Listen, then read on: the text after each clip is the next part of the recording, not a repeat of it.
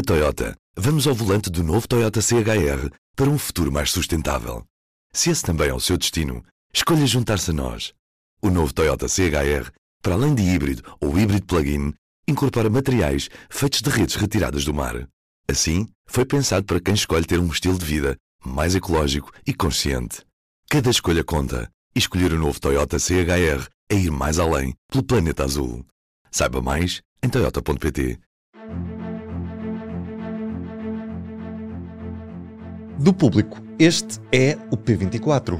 Hoje estamos de olho nas vindimas, um ano que vai dar mais vinho e será melhor qualidade.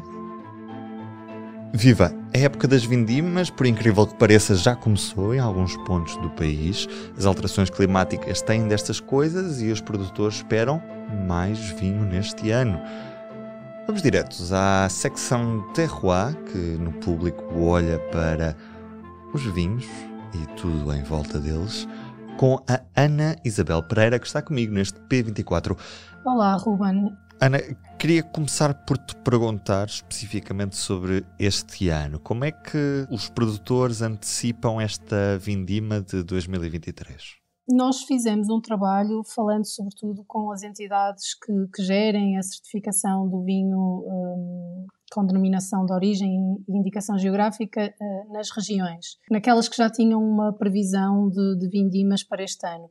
Uh, com produtores não falamos propriamente, uh, porque já fizemos assim muitos contactos, mas obviamente estas, as, as comissões vitivinícolas, os institutos, estas entidades que estão no terreno têm essa informação dos produtores e do que está a acontecer nas vinhas. Uh, e a maioria das, das, quase todas as regiões que contactamos prevê um aumento de produção. Uh, nos casos em que prevêem menos aumento, estamos a falar de 5%. Uh, e depois há aqui um caso uh, sui generis de que vamos falar com certeza, que são os Açores. A, a, a região vitivinícola dos Açores prevê um aumento brutal de 250% a mais na produção, que já posso explicar. Vamos mesmo precisamente a esse caso. O que é que leva os Açores a terem este aumento brutal na, na produção vitivinícola este ano? Então, olha, este foi de facto uh, a previsão de, de vindima no, nos Açores e esta previsão de um aumento de 250% foi um dos destaques do trabalho, do texto, e aquilo que me explicam os responsáveis da Comissão Vitivinícola Regional dos Açores é que este aumento, para nós brutal, se explica pelos últimos três anos muito maus, ou seja, foram anos vitícolas uh, muito maus nos Açores, motivados uh, com redução de produção uh, significativa, motivada por, por condições más, portanto, atmosféricas adversas. Para teres uma ideia, no ano de 2020, face a 2009, a quebra de produção foi de 43%, por exemplo, e no ano a seguir, 21, eh, não foi tão grave, mas ainda assim foi de menos 13%, ou seja, foi progressivamente foram produzindo menos, e em 21 há que lembrar que atingiu o, o arquipélago dos Açores a tempestade Lola, por exemplo. Portanto, foi, foi uma, uma, é uma região vitícola que sofreu bastante nos últimos três anos. O ano de, de 2022, então, foi terrível, nomeadamente numa das áreas de vinha, digamos, com maior peso eh, nos Açores, que é a Ilha do Pico. Um, e, e foi, foi, terrível, foi o, o, um dos piores anos de que há memória nos, nos, últimos, nos últimos anos. E isso, explica, isso por si só, eh, dizem-me, garantem-me que explicará este aumento agora muito positiva, verificar-se positivo. Uhum. Sabemos também que as alterações climáticas têm impacto naquilo que são os ciclos produtivos normais. Até que ponto é que neste momento a vindima está já a ser afetada por esta alteração do, do clima? Ana? Olha, a crise climática que, que vivemos, não, não, é só em Portugal, portanto no mundo, um, aquilo que se passa com o clima tem, tem, tem implicações óbvias e já muito práticas na cultura da vinha. Uma delas é, é, a progressiva antecipação das vindimas, que já por si decorre de um, de um ciclo antecipado, um ciclo vegetativo da videira antecipado. Imagina, a floração aconteceria em determinado mês, acontece mais cedo, e por aí fora todas as fases, o pintor, por aí fora.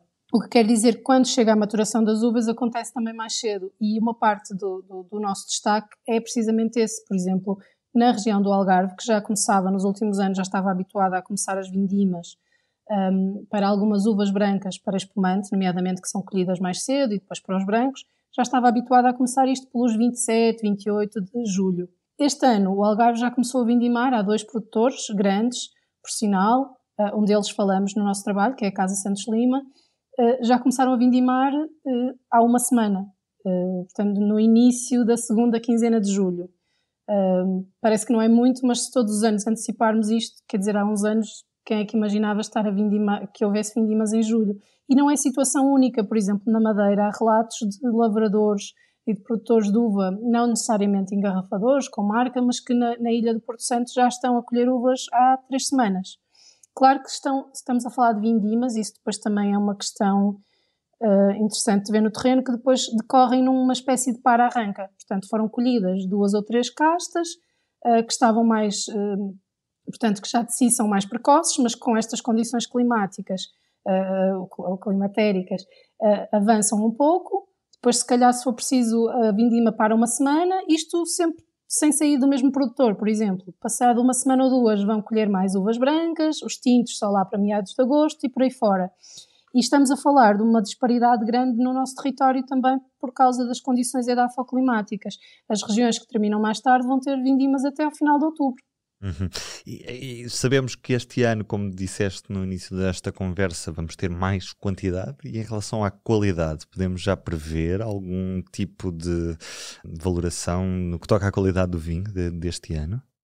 Sim, olha, pronto, é preciso ressalvar que todas as regiões com quem falamos, os responsáveis uh, sublinham sempre que, que, estamos a falar de previsões, como o nome indica, e que uh, na vinha, como noutras culturas, uh, Bem, eh, eh, o ditado vem da vinha, precisamente, aquela coisa do até ao lavar dos cestos uh, é vindima. Uh, e é mesmo verdade porque em agosto pode acontecer muita coisa, temperaturas abrasadoras, uh, queimar os bagos.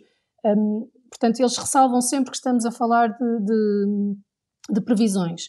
E também dizer-te que não falamos com as 14 regiões vitivinícolas, porque aquelas com quem não falamos, aliás, falamos, mas aquelas com quem não, não eh, junto de quem não recolhemos dados, é porque ainda não têm previsões nesta altura. Normalmente as que também têm vindimas mais tarde. Posto isto, um, e há condições diferentes no país, mas o que eles vão dizendo é que a qualidade parece que vai ser boa. Um, mais ou menos de norte a sul, aqueles com quem falamos dizem que, que as uvas estão sãs, estão bonitas. Uh, um, há regiões que tiveram mais ou menos incidência de doenças quando era a altura delas. Por exemplo, no Douro e na Beira Interior, há partes da região, das regiões que sofreram com o granizo e com as geadas, e isso, isso até nem tem tanto a ver com a qualidade, é mesmo porque cortou logo um, potencial de produção.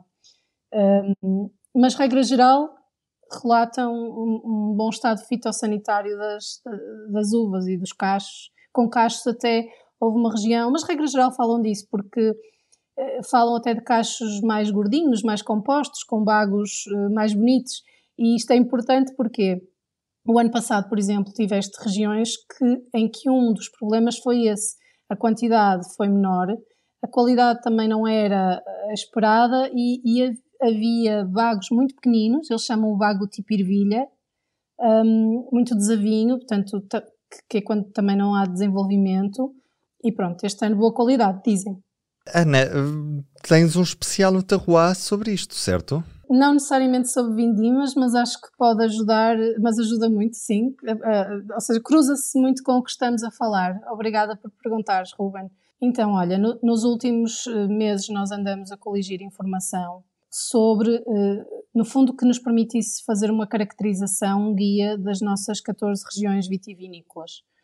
Uh, o objetivo junto do leitor era explicarmos uh, as diferentes identidades do vinho português e como é, ou seja, qual é o berço, como é que o berço dos nossos vinhos, dos Açores ao Algarve, à Beira Interior, a Távora Barosa, influencia aquilo que depois está na garrafa.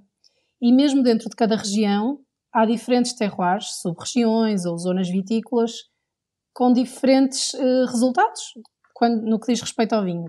Então, o que nós fizemos ao longo dos últimos meses foi coligir informação, uma que estava dispersa por diferentes fontes, outra que tem que ver com o trabalho também desenvolvido no terroir e na área de vinhos do público uh, há já muito tempo, ou seja, que estava nas nossas cabeças, em, é, dos jornalistas que, que tratam estas matérias no público, que estava em diferentes trabalhos, mas que estava dispersa. Outra ainda não tinha sido escrita desta forma e apresentar com mapas das regiões, um, com informação também das, das sub-regiões, explicar o que é que são as denominações de origem dentro de cada região, o que é que são as indicações geográficas, como é que os solos, se são de xisto ou graníticos ou de argila, o que é que isso depois uh, aporta aos vinhos.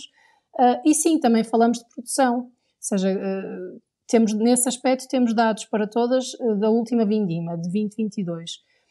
a quantidade de vinho produzida, a certificação e, e, outros dados também, a exportação, o número de agentes, em algumas também sublinhamos a existência de cooperativas, é, é, chamamos-lhe um guia, portanto, o, não é um guia para o verão, mas não sendo para o verão, ou seja, é um guia do nosso Portugal vitivinícola, mas não sendo para esta altura, eu imagino que quem viaje possa achar interessante picar ali alguma informação e perceber que, que, que cada território do, do nosso país, eh, em cada território há vinha e há vinho. Fica feita a recomendação da Ana Isabel Pereira. Já agora também o Sobre Carris voltou a publicar mais um episódio. Fique atento na sua aplicação para podcast, já está disponível. Eu sou o Ruben Martins, do P24 É Tudo por Hoje, com Ana Isabel Pereira como convidada e Ana Marques Maia na música original. Tenham um bom dia e até amanhã.